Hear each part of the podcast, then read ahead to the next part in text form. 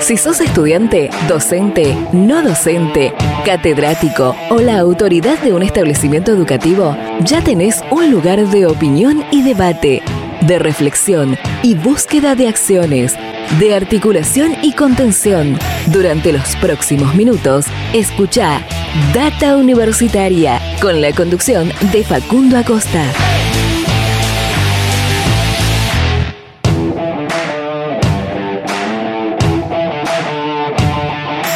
Hola, hola, hola, ¿qué tal? ¿Cómo les va? Bienvenidos, bienvenidas una semana más a este programa de universidades verdaderamente federal, independiente y objetivo. Estamos comenzando un nuevo capítulo de Data Universitaria Radio, el número 19 del año 2022, de esta la tercera temporada de este ciclo radial donde hablamos de educación, de ciencia, tecnología, desarrollo, de extensión, de vinculación, de la sociedad, de la política y de muchos otros temas más que tienen que ver con todo lo que pasa y va a pasar en el mundo universitario y en la sociedad también, por supuesto, eh, donde están eh, inmersas las, las universidades argentinas. Eh, bueno, ¿cómo les va? Estamos en, mitad, comenzando, mejor dicho, no en mitad, comenzando el mes de julio, eh, al séptimo mes del año, ya empezando el segundo semestre de este año 2022 y con muchas eh, novedades en Data Universitaria Radio, con un programa como siempre muy variado, con muchos temas diferentes que, traemos y como siempre verdaderamente federal, que no, no lo decimos en vano, sino que es, es así. La semana pasada eh, tuvimos comunicaciones desde diferentes puntos del país, desde Mendoza con la rectora electa de la Universidad de Cuyo, desde eh, la provincia de Buenos Aires, desde Bolívar, con la directora de educación del municipio de Bolívar desde Capital, eh, en realidad desde la provincia de Córdoba, porque se estaba desarrollando el Congreso Internacional de Universidades Públicas en la provincia de Córdoba con la rectora de Sandra Torlucci, que es de la capital federal. Así que realmente, verdaderamente federal este, este programa. Y hoy también le vamos a hacer honor a, esto que, venimos diciendo. Hoy vamos a tener un programa donde vamos a hablar de, muchos temas, como decía, vamos a estar comentando en un rato eh, unas jornadas interdisciplinarias que organiza la Universidad Nacional de Quilmes, que tiene que ver con la producción de conocimiento interdisciplinario, porque busca que diferentes áreas se, junten, converjan para eh, eh, una serie de desafíos que proponen eh, a, solucionar, que son muy interesantes y tienen que ver con algunos temas de, actualidad también. vamos a compartir un fragmento del Data Carreras, el último Data Carreras que publicamos en nuestro canal de YouTube, que tiene que ver con una carrera nueva que lanzó la Universidad Nacional de Rosario, en este caso, eh, y que eh, está muy interesante, eh, muy interesante. En un rato lo vamos a compartir y en instantes, en instantes estamos comunicándonos con la Universidad Nacional de Entre Ríos para que nos cuenten sobre el PAU, el programa de acompañamiento hacia la universidad que tiene su, su nueva edición este año. Mucha información eh, muchas, muchos temas diferentes, eh, entrevistas muy interesantes y algunas breves noticias que te cuento que puedes encontrar durante toda la semana en datauniversitaria.com.ar. Por ejemplo, la UFASTA abre inscripciones para el curso de posgrado internacional en Neurociencia 2022. Interesantísimo. Esta eh, iniciará el 11 de agosto y se extenderá por 8 semanas.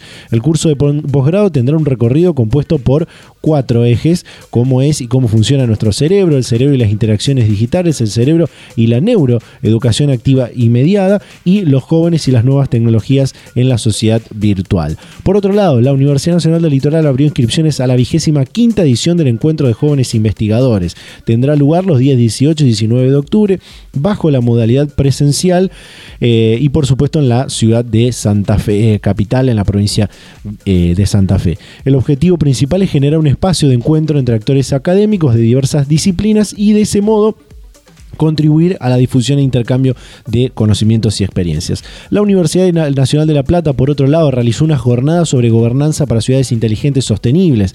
Se trata de la presentación de un proyecto financiado por el programa Erasmus Plus de la Unión Europea que busca construir capacidades de gobernanza para ciudades inteligentes y sostenibles a través de cursos de formación y la innovación en modelos pedagógicos. Y por último, algo que tiene que ver con el deporte universitario que venimos hablando hace algunas semanas, se realizaron los Juegos Universitarios Cordobeses 2022, la quinta edición de los JUC contó con la participación de 23 instituciones universitarias de la provincia de Córdoba y tuvo como ganadora, eh, quien, quien se quedó con el primer lugar fue la Universidad Provincial de Córdoba, en segundo lugar la Universidad Nacional de Villa María y en tercer puesto la Facultad de Ciencias Exactas, Físicas y Naturales de la Universidad Nacional de Córdoba. Así de esta manera comenzamos este programa, hacemos un separador y ya vamos a la primera comunicación de este Data Universitaria Radio.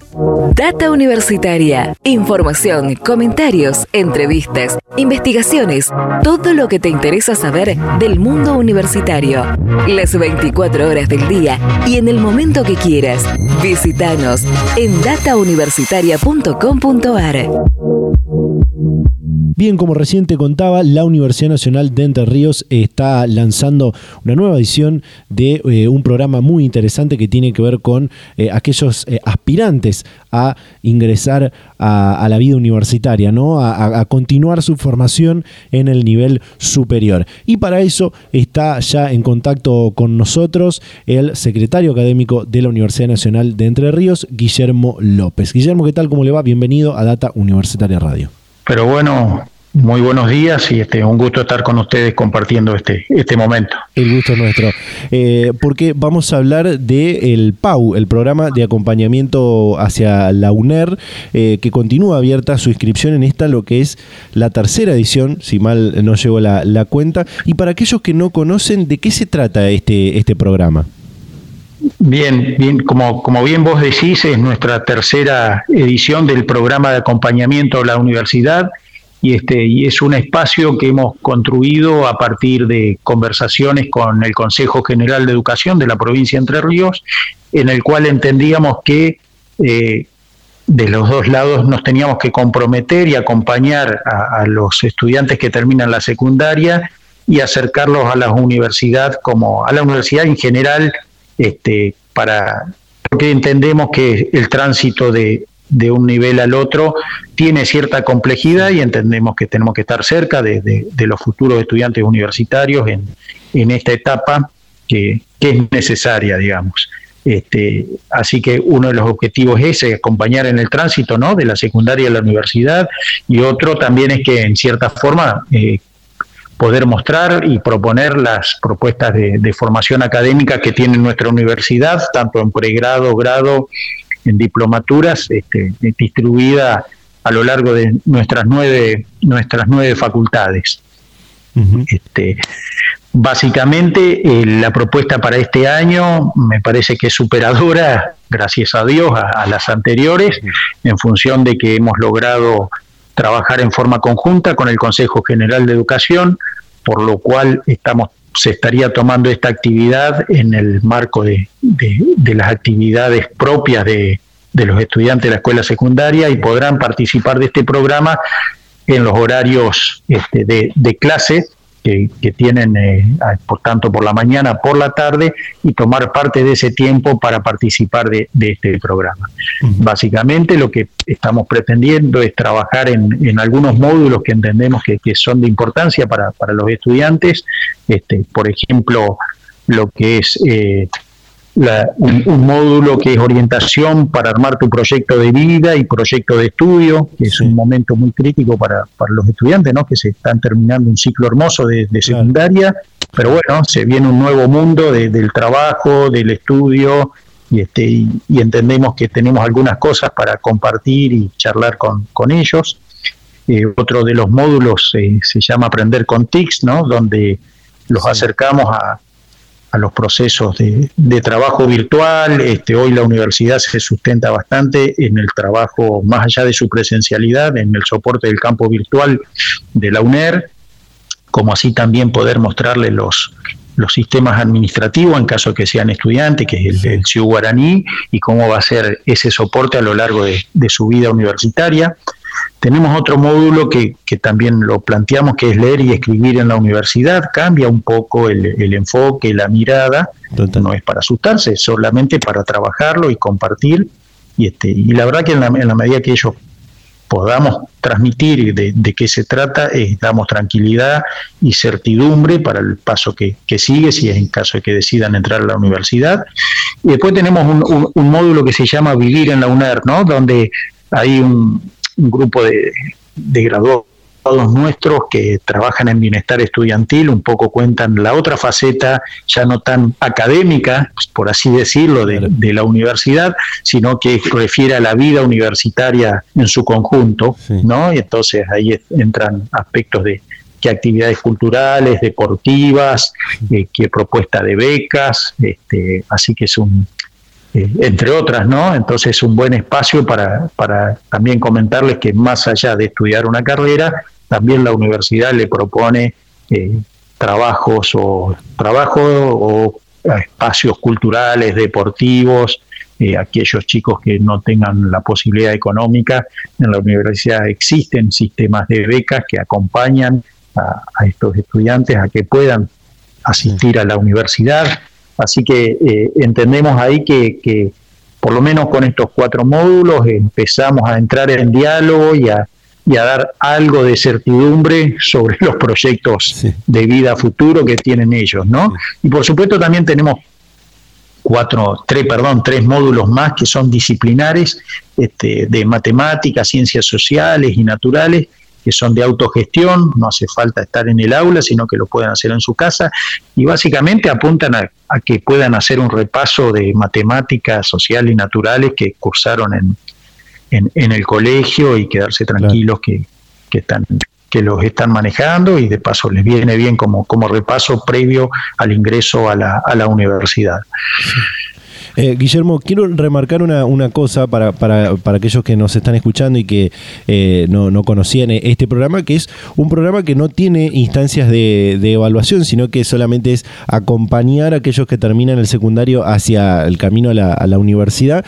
Y un dato interesante que me gustaría que, nos cuente es que no es requisito eh, para hacer este, para, para, entrar en este programa, haber elegido a la, a la Universidad Nacional de Entre Ríos para dar el paso a la, a la educación superior. O sea, no, no, no, hace falta eh, estar inscripto a una carrera de la, de la UNER para poder entrar en este programa, ¿no? ¿Es así? Pero eso es así y es por definición política de nuestra universidad que, Excelente. compartimos que, podemos estar acompañando. Hoy en la provincia de Entre Ríos, o el, año que viene, van a estar terminando más de 14.000, 15.000 estudiantes su, su ciclo secundario y entonces entendemos que, que es un buen espacio para acompañarlos en, sus nuevos proyectos de vida y poder entrar en diálogo. y quieren entrar a la UNER, bienvenidos sean, quieren entrar a las otras universidades públicas y privadas de, nuestra provincia, de nuestro país, bienvenidos sean. Nosotros entendemos que es el aporte eh, para los chicos, para su mejor este, proyecto de vida en general. Este, y posiblemente mm, muchos de estos chicos que participen de esta actividad no tengan la respuesta en la disciplina o en la carrera que tenemos en la UNED y podrán ir para cualquier lado, a cualquier facultad y, ese es nuestro objetivo, estar cerca de ellos y ayudarlos un poco, porque sabemos que es un, proceso duro, eh, difícil, eh, los datos nacionales transmiten que, que el desgranamiento, la pérdida de estudiantes que tenemos en el primer año alcanzan al, 40%. Entonces, digo, algo está pasando y entonces entendemos que tenemos que estar cerca de ellos en la previa eh, para, para ayudarlos, nada más porque sabemos que es un, problema eh, este.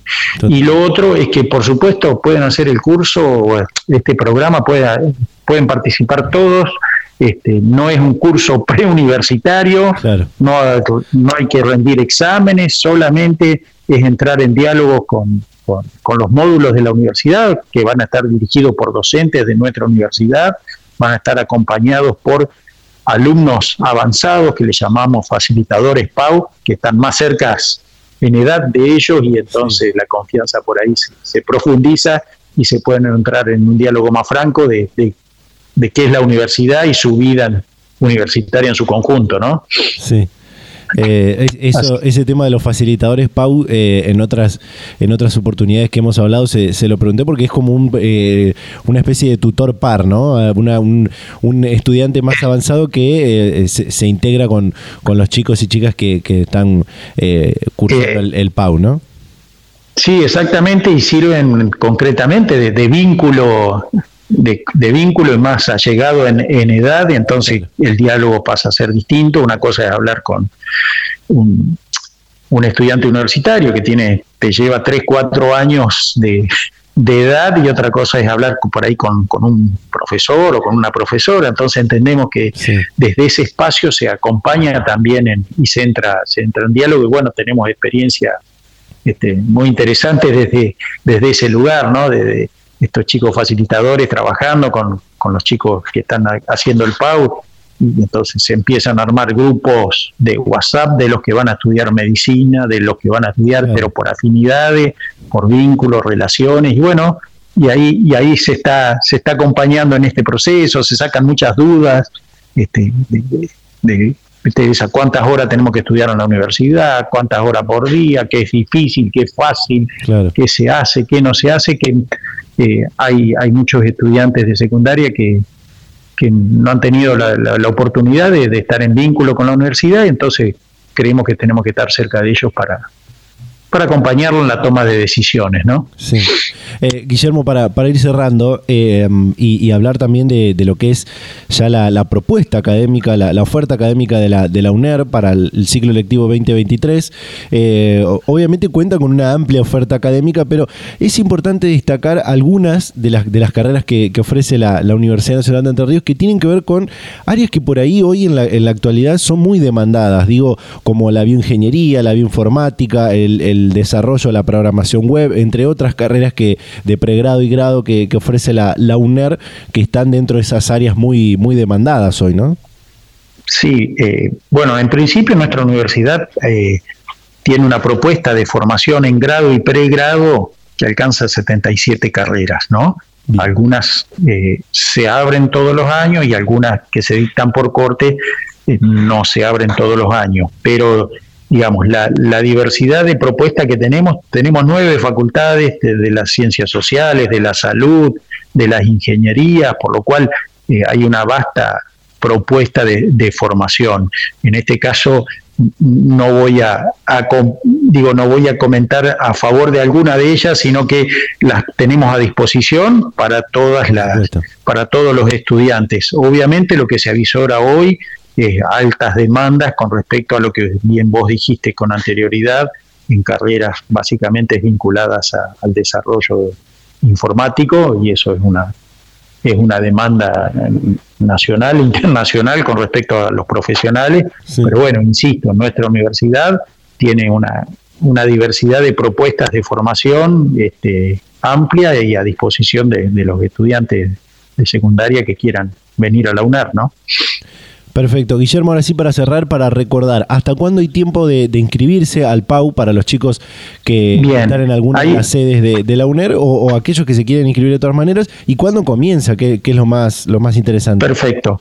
Eh, una buena pregunta porque en función de nuestro acercamiento y trabajo conjunto con el Consejo General de Educación estamos ajustando eh, las fechas. Entendemos que seguramente va a estar, vamos a estar arrancando nuestro programa a mediados de, agosto. Vamos a estar comunicando, por supuesto, y si obviamente lo vamos a generar y trabajar a través de, los distintos colegios de nuestra provincia, eh, vamos a estar en, en, contacto directo, digamos, con los estudiantes, sin perjuicio que aquellos que se quieran inscribir ya con anticipación al PAU se inscriban y que luego van a estar siendo comunicados por facilitadores o el área de, técnica de Pau los va a estar contactando y los va a tener informados en, forma permanente. Pero si Dios quiere, eh, mediados de agosto estaríamos lanzando este, este programa de acompañamiento mm, que estamos pensando en una duración entre los cuatro módulos que mencioné al principio, más los otros cuatro, tres módulos disciplinares,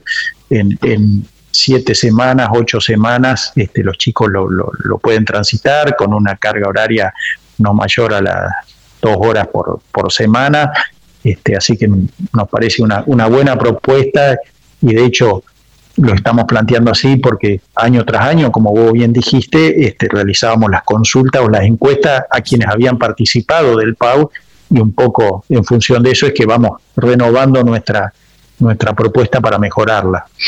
Excelente. Excelente. Guillermo López, secretario académico de la Universidad Nacional de Entre Ríos, hablando sobre el programa de acompañamiento universitario con Data Universitaria. Guillermo, muchísimas gracias. ¿eh? No, gracias a ustedes por comunicarse. Hasta luego, hasta la próxima. Data Universitaria. Información, comentarios, entrevistas, investigaciones, todo lo que te interesa saber del mundo universitario. Las 24 horas del día y en el momento que quieras. Visítanos en datauniversitaria.com.ar. Y de esta manera llegamos al final de este primer bloque, final del primer bloque de este decimonoveno programa de Data Universitaria Radio. En el próximo bloque compartimos esto que tiene que ver con las jornadas interdisciplinarias de producción del conocimiento en la Universidad Nacional de Quilmes que se viene en las próximas semanas. Breve corte y ya volvemos con más Data Universitaria Radio.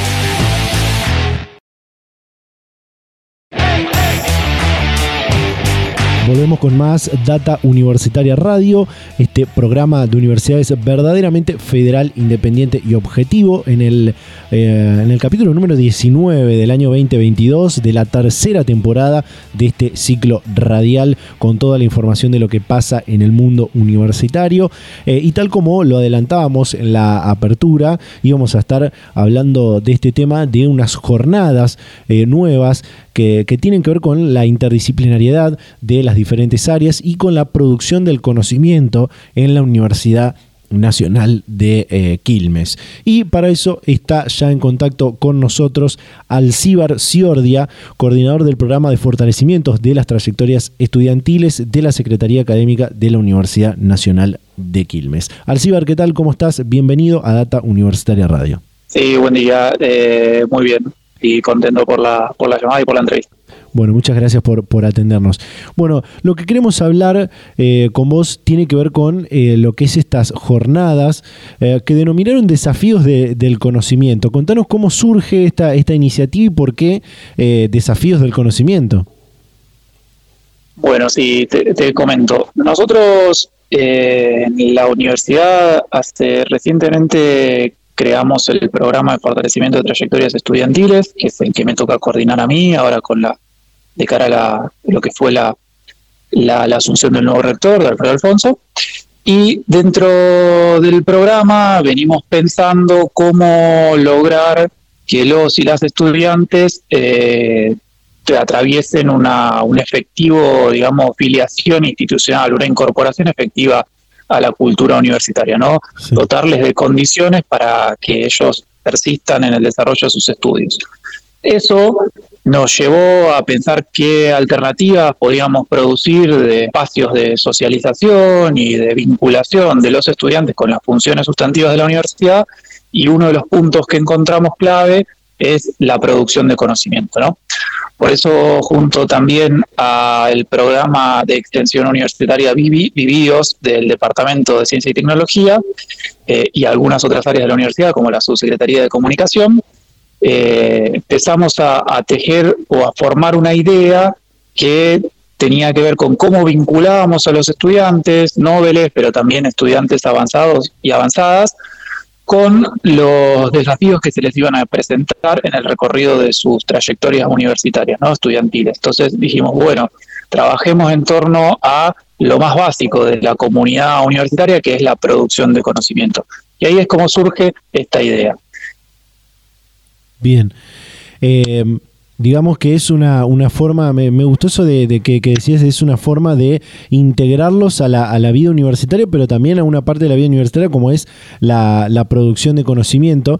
Y este, estas jornadas tienen eh, varios desafíos, ¿no? Que, para, los cuales la, la, comunidad universitaria de la, de la Universidad de Quilmes puede, puede participar, ¿no? Son cuatro los desafíos. ¿Qué, qué nos puedes contar?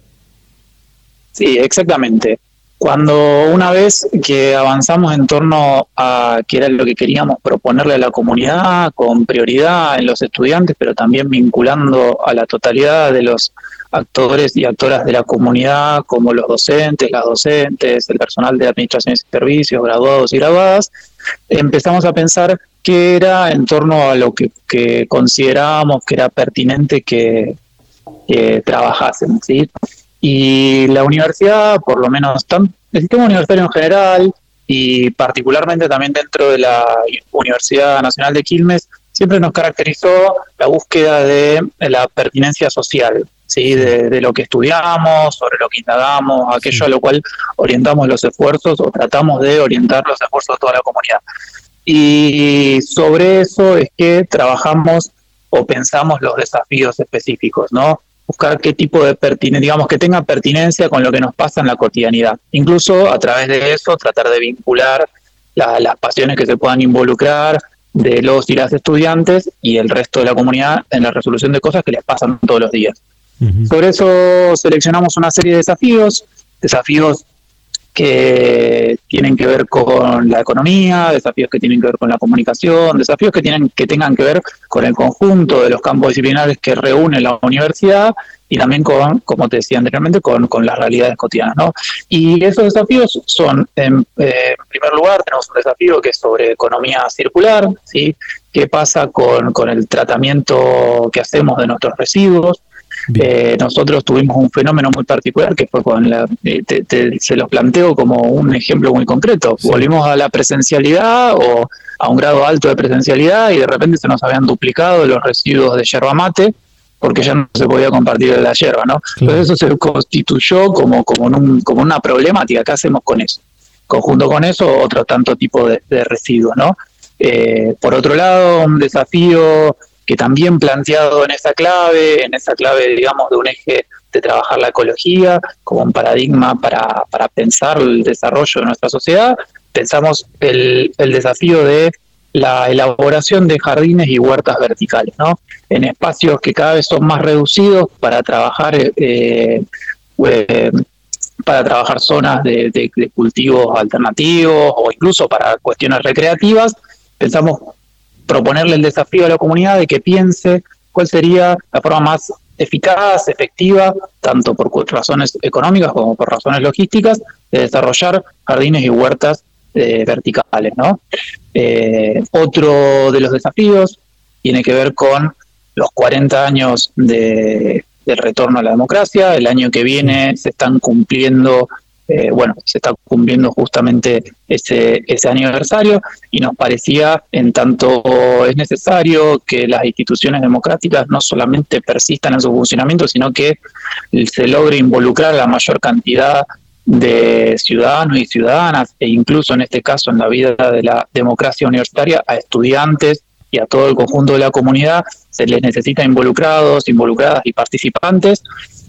pensamos en elaborar un desafío que es que los propios actores y actoras del desarrollo de la democracia universitaria, pero también participantes en el desarrollo de la democracia en toda nuestra sociedad, nos ayuden a cómo sensibilizar, cómo comunicar, cómo desarrollar y elaborar esa campaña de comunicación que sea fiel con aquellas preocupaciones y aquellos desafíos que hoy están adscriptos, digamos, o que están circunscriptos a lo que les pasa en su día a día, ¿no? A la, al pueblo argentino en este caso. Y el último de los desafíos, pensado en clave también de un desafío macrosocial actual que nos toca atravesar, que es el de la producción, el trabajo y el desarrollo del país, ¿no? Nosotros tenemos uno de los departamentos, específicamente el Departamento de Economía, que trabaja intensamente sobre esta cuestión con carreras de comercio, administración, recursos humanos, etcétera, y pretendemos proponerles que trabajen en torno a ese desafío que es muy de actualidad, que asiste y que ayuda a pensar cómo, cómo poner el, el, el, en pie el país, cómo salir hacia adelante, con acuerdos estructurales, etcétera, y qué tipo de propuestas puede haber para dinamizar la economía, esta economía tan compleja que, que, tenemos en el país, pero que hay forma de darle respuesta con creatividad y en este caso nosotros tratamos de apelar a la creatividad en la, en la formulación de soluciones que puedan tener eh, los y las integrantes de la comunidad universitaria de Quilmes. Excelente.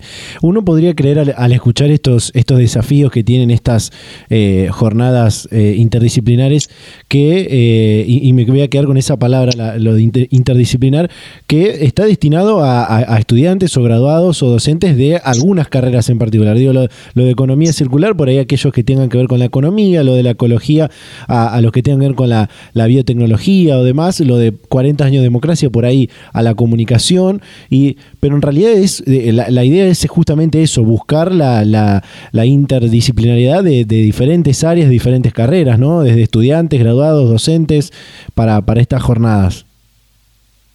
Sí, eh, exactamente. Eh, eso es lo que pretendemos. Mira, te voy a, eh, voy a contar también una de las conversaciones que tuvimos para, para que se entienda la, intención de la interdisciplinaridad y que no corresponde necesariamente a un campo disciplinar. Cuando nosotros comenzamos, los desafíos se llamaban desafíos, de, desafíos científicos. ¿sí? Y en la explicación, en la exposición de qué era lo que queríamos hacer al elaborar estas jornadas, muchas veces costaba sacarlo de las de lo sacarlo del departamento de ciencia y tecnología, ¿no? Uno le decía desafíos científicos y pum, lo llevaban automáticamente a, bueno, che, esto para los estudiantes, docentes de ciencia y tecnología. Nosotros insistíamos con que no, con que no, porque ciencia hacemos todos, hacemos todas, quienes integramos la, la comunidad universitaria, digamos. Esa es uno, una de las finalidades por las cuales intervenimos en esta en, esta institución. Y para darle la vuelta, para que tratar de correrlo, desplazarlo de, ahí, es que trabajamos en torno a la idea de desafíos del conocimiento, ¿no? Una palabra con, menor carga eh, o con menor sesgo respecto a quienes hacemos o quienes producimos conocimiento, ¿no? Y ahí es donde, digamos, tratamos de, reflejar esto.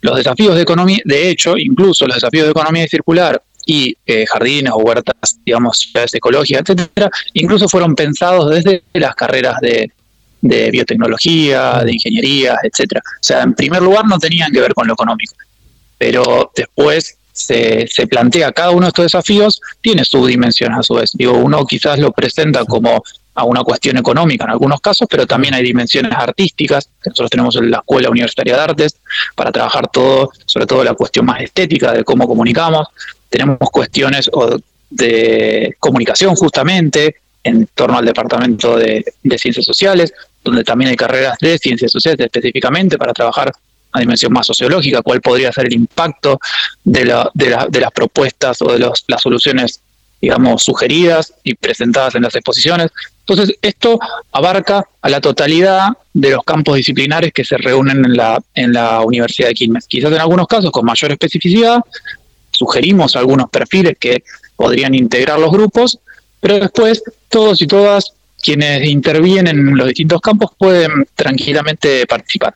Y no solamente interdisciplinariedad en cuanto al conocimiento, sino también eh, pensamos lo que es la, interclaustralidad, por decirlo de alguna manera, que todos y todas quienes intervenimos en la formación de la comunidad universitaria, como decía al principio, docentes, personal administrativo de servicios, estudiantes, y graduados y graduadas puedan mancomunadamente dar respuesta a una solución, ¿no? Porque cada uno tiene su experiencia particular que, que transmitirá a la hora de elaborar la solución.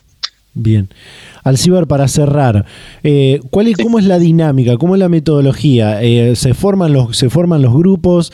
Eh, ¿Se inscriben a, los desafíos de ahí? ¿Cómo, cómo, cómo, se, ¿Cómo son los plazos, digamos? ¿Cuándo empieza? ¿Cuándo termina? no, no quiero decir es un concurso porque no sé si va a haber ganadores de, esta, de, cada uno de los desafíos. Por eso te pregunto en general cómo es la dinámica y la metodología. Perfecto, perfecto. Eh, la dinámica es la, siguiente. Nosotros ahora mismo, eh, de hecho, mientras estamos desarrollando esta entrevista, estamos largando lo que es la, la comunicación masiva en redes y demás del lanzamiento de los desafíos. Una vez que están lanzados, se pueden inscribir a través de los formularios que están presentes en la página web de la universidad y en las distintas redes. Eh, se inscriben los grupos, en un primer momento. Esa inscripción de grupos es aproximadamente hasta el mes de agosto. Eh, la idea es que los grupos estén formados por lo menos con la mitad de estudiantes y después el resto pueden eh, variar entre entre posiciones dentro de la comunidad universitaria. Luego de esa inscripción se les se ajustan un poco los grupos de acuerdo a cómo veamos que quizás algunos pueden colaborar en otro grupo o quedan grupos pequeños y demás, seleccionan un desafío, elaboran, van elaborando, van trabajando, presentan a mitad del desarrollo de la actividad, aproximadamente en el mes de, en el mes de septiembre, presentan a una premuestra.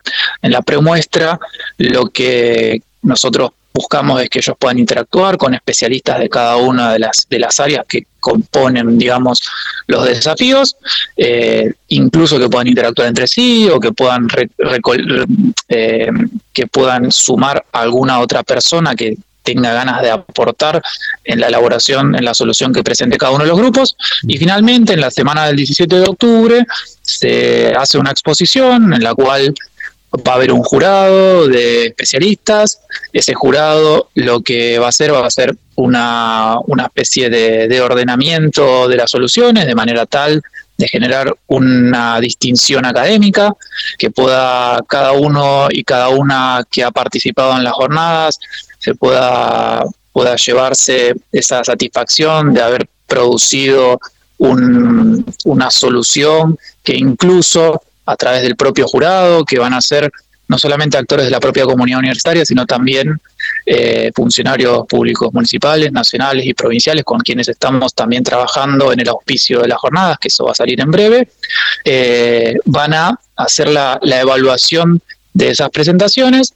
Sobre ese orden, de alguna manera, nosotros vamos a generar las distinciones académicas y tratar de que cada uno, cada una se, sienta satisfecho con el, con el trabajo realizado, que no va a caer en saco roto, sino que la intención nuestra es que cada una de las producciones que así lo, lo, merezcan de algún modo, puedan después también tener un cauce que se traduzca en soluciones concretas a estos desafíos, porque los desafíos son cosas que nos pasan en el, en el, cotidiano, digamos, problemas que interpretamos nosotros desde la institución y que también los otros actores institucionales involucrados en el auspicio de las jornadas, como les decía, eh, ya sea instancias de gobierno nacionales, provinciales o municipales, también puedan tomar ideas de esas soluciones que presenten los grupos.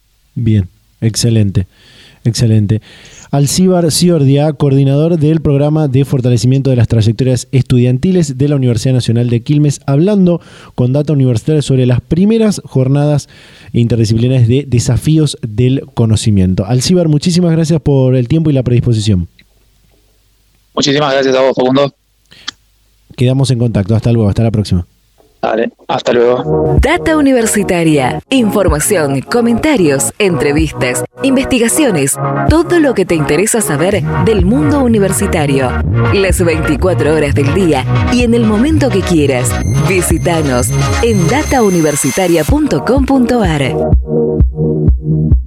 Interesantísimas ¿eh? estas, estas primeras jornadas interdisciplinarias Desafíos del Conocimiento 2022 que eh, propone la Universidad Nacional de Quilmes para toda su comunidad universitaria y con temas eh, muy interesantes, muy actuales como puede ser la economía circular, la cuestión ecológica, eh, la, cuestión productiva del trabajo en la, en la, Argentina y fundamentalmente el que a mí más, más me gustó eh, es el de los 40 años de, la democracia que vamos a, celebrar y a conmemorar eh, en el 2023. De esta manera cerramos este segundo bloque del programa, nos queda todavía algo más para compartir, hacemos un pequeño bloque y ya volvemos con más Data Universitaria Radio.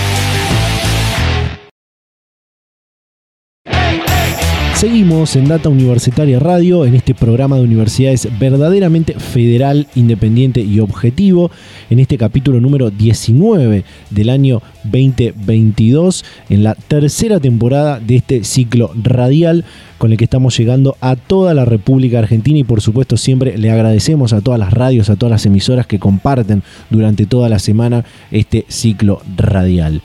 Eh, como les dije también en la apertura, eh, este año, este 2022, lanzamos un nuevo contenido para eh, nuestro sitio web, para, datauniversitaria.com.ar, para eh, nuestro canal de, YouTube también, que es el Data Carreras, un espacio donde intentamos contarte la oferta académica de las universidades argentinas. En este caso, el último que hemos publicado, que hemos producido, tiene que ver con una carrera nueva que lanza la Universidad Nacional de Rosario para el próximo año. Y estamos hablando de la licenciatura en diseño gráfico. Vamos a compartir un fragmento de la, la, entrevista que en este caso tuve la posibilidad de hacerla eh, dentro, dentro del equipo hay varias, varias personas que, trabajan y que hacen estas entrevistas. Esta me tocó hacerla a mí. Eh, y pudimos hablar con Mónica Pujol, la directora de esta licenciatura en diseño gráfico. Compartimos. es una demanda, es una larga demanda eh, que la Sociedad de Rosario hacía la Universidad Nacional y de hecho Rosario es un nodo muy importante de gráfica, de producción gráfica, tanto audiovisual como impresa. Eh, hay muchos institutos privados y la Universidad Nacional de Rosario, específicamente la FAPID, la Facultad de Arquitectura, Planeamiento y Diseño, tenía desde el 2002 dos tramos universitarios de diseño, uno en comunicación visual y otro en equipamiento, que permitían a aquellos que tenían un título de técnicos con dos años suplementarios cursando en la FAPID lograr la licenciatura. Esto también fue un proceso, lo reconocemos como un antecedente importante de la carrera, eh, y bueno, en la actual gestión se dio un impulso muy fuerte a todo lo que son las carreras de diseño dentro de la Universidad Nacional de Rosario. O sea, esta carrera se crea en un contexto en donde desde el 19 eh, está funcionando la carrera de diseño industrial y se genera una planificación de las tres carreras articuladas con varias asignaturas entre sí de la carrera de diseño industrial, la carrera de diseño gráfico y la carrera de diseño indumentaria en la, en la Facultad de Humanidades. Al ser una, ser una carrera nueva, eh, mm. es, importante esto, esto que usted planteaba de, cómo se fue construyendo en, la, en la Facultad de, de arquitectura, planeamiento y, diseño. Cuando uno, cuando se crean carreras en, las universidades, tienen que ver también eh, en el estudio de la carrera cómo es la, región en la cual se va a insertar esta, esta carrera. Lo hemos visto en otras, en otras carreras, en otras universidades. Eh, eh, es solamente un, comentario. Al ser una carrera nueva, me gustaría preguntarle cuáles son las expectativas, cuáles son las proyecciones que tienen, ¿no? Eh, a ver, mm, yo por ahí trato de contestar la pregunta y, te pido que acá por ahí me marques hacia dónde ajustar un poco hacia dónde iba, ¿no? Esta pregunta, por las expectativas en relación a la carrera obviamente son muchas, pero las vinculaste, lo primero que hiciste fue vincularlas con el sector productivo o un estudio de qué pasa en la región. Y bueno, Está de más decir eh, que Rosario es uno de los nodos del triángulo agroalimenticio ¿no? de la Argentina y me animaría a decir, y ahí tengo un corazoncito obviamente fuerte en Rosario, que yo me animaría a decir que de los más importantes, la bolsa de cereales de Rosario es la más importante de Latinoamérica, tenemos las imprentas eh, más importantes, o bueno, la industria gráfica eh, más importante en relación al campo alimenticio. Rosario es una ciudad que congrega, y esto te digo desde un, desde uno de los ámbitos, que no es menor, estoy poniendo un ámbito que tiene una salida y una demanda laboral fuertísima, ¿no? Con todo lo que tiene que ver con envases para la alimentación, con servicios. La ciudad de Rosario es una ciudad que no por nada cuenta con las dos aseguradoras este, de idea más fuertes en todo lo que son las provincias de la Argentina, ¿no? Y, bueno, y así podemos seguir enumerando desde el sector productivo, agroalimenticio concretamente, con todas las necesidades que tiene de gráfica, eh, con todo otro sector también productivo, metalmecánico, maquinaria agrícola, que también necesita la comunicación, con una ciudad con una fuerte oferta de servicios en donde desde branding, o sea, creaciones de marca, identidad, difusión. Eh, nosotros tenemos, y esto nos pasó también en industrial, una demanda previa de profesionales, cosa que nos pasa en otros lugares cuando se crean las carreras. Suelen crearse las carreras y después buscarse qué pasa con la salida laboral. Acá nos pasa al revés. Eh, yo te diría que desde los postítulos, desde el 2002, tenemos todos los años pedidos del sector productivo. Y y en gráfica podemos seguir abriendo. Eh, también es un polo de creación audiovisual muy grande, no por nada. Todos los años se hacen los encuentros que tienen que ver desde producción de gamer, audiovisual, en Rosario. Y eh, bueno, ahí sin duda creo que no necesita ni explicación todo lo que tiene que ver con el desarrollo de interfaces lúdicas o interfaces para las apps como campo disciplinar.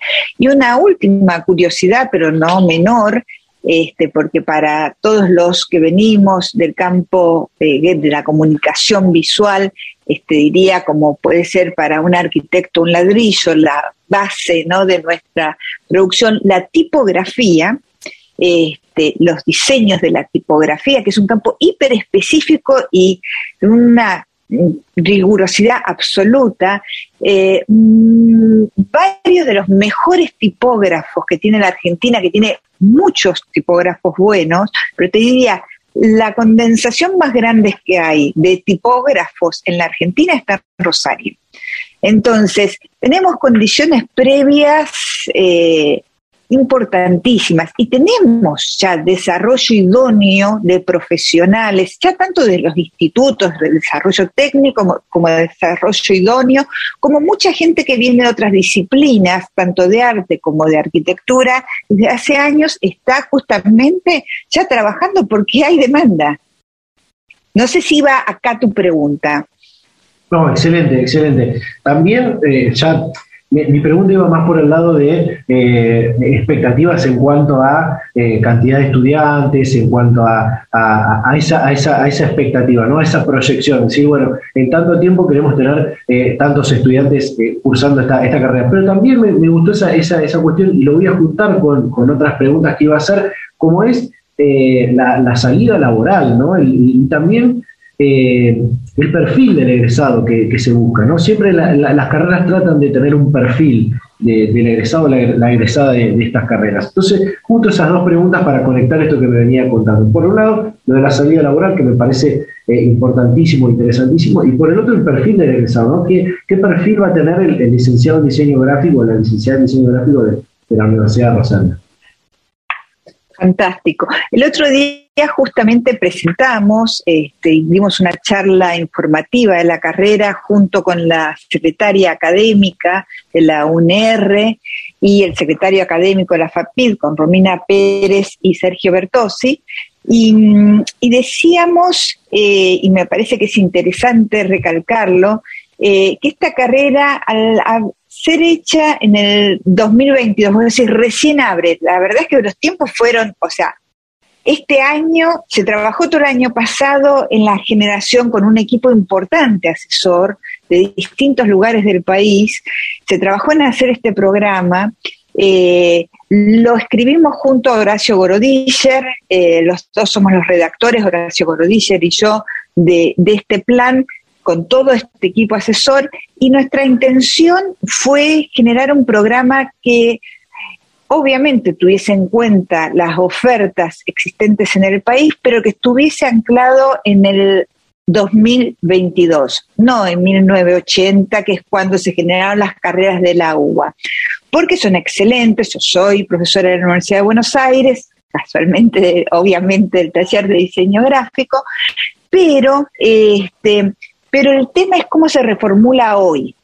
Y, esto me, parece, esta pregunta es interesantísima porque nosotros hicimos una, planteamos todo, todo, todo un, te diría un corredor, ¿no? De materias troncales que tienen, que hacen énfasis en lo audiovisual, en la materia, en su capacidad tanto material este, estática, dinámica, con sonido, en 3D, o sea, pensado hoy en la multiplataforma y en la narrativa transmedia. Y entonces vas a tener un taller que habla de la imagen en su cualidad líquida, y cómo se transforma y está en distintos soportes. Un taller tipográfico que también habla de esta tipografía, ya no solo pensada en el dibujo, no esos talleres donde nos hacían dibujar y dibujar a mano la tipografía. Bueno, fantástico, dibujemos la tipografía a mano si queremos, pero también entendiendo que hoy también la tipografía es líquida y que la concepción de la visualización de la información hoy es central en nuestra sociedad y nosotros tenemos un rol ahí. Entonces, una y después laboratorios en toda la carrera.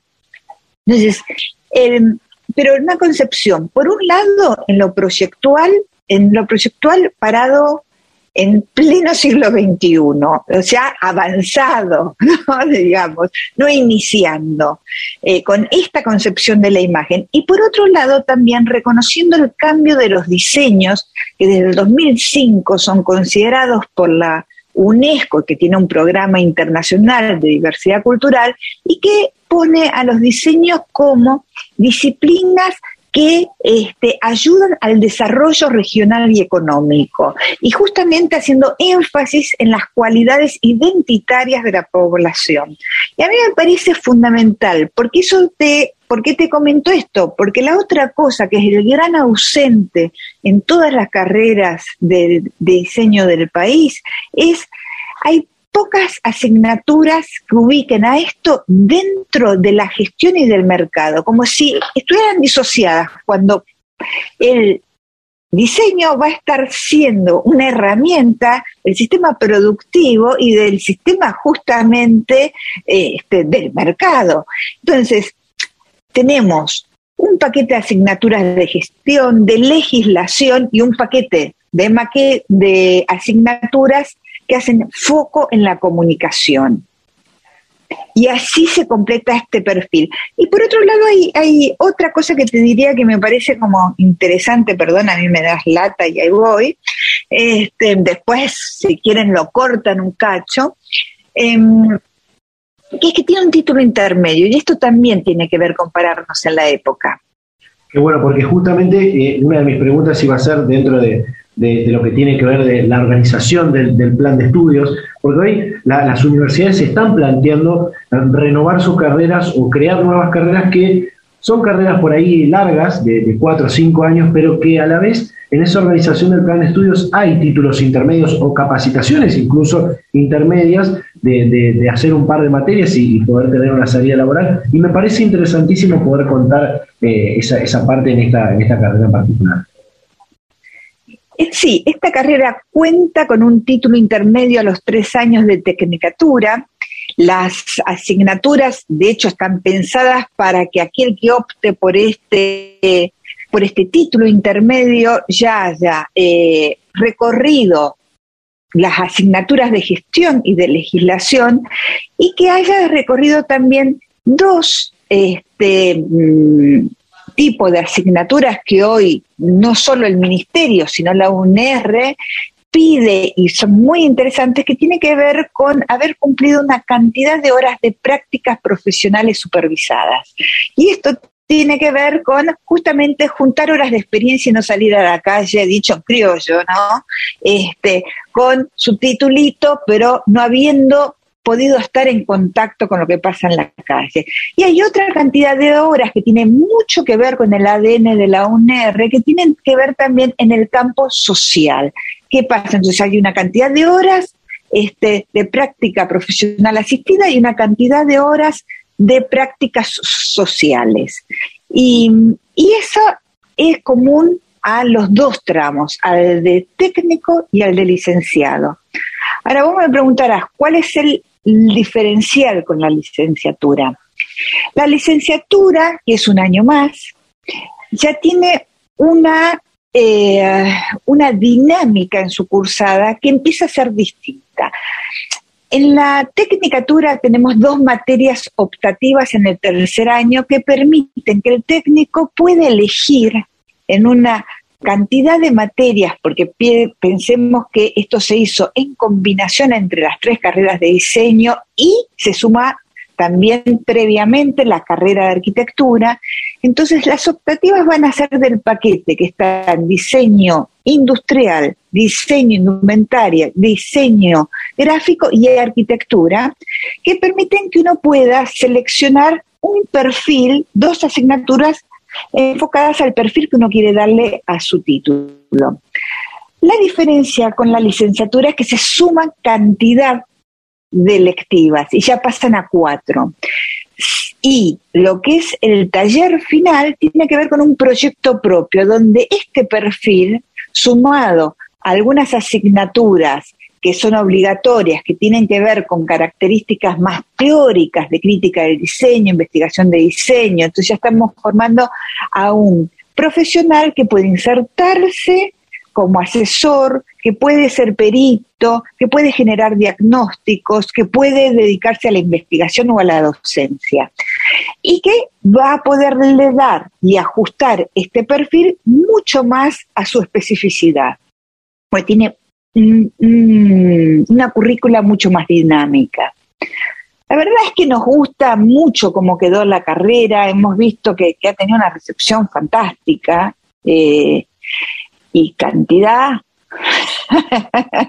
Hay que ver, tenemos una proyectada vamos a ver qué pasa. Data Universitaria. Información, comentarios, entrevistas, investigaciones, todo lo que te interesa saber del mundo universitario. Las 24 horas del día y en el momento que quieras. Visítanos en datauniversitaria.com.ar.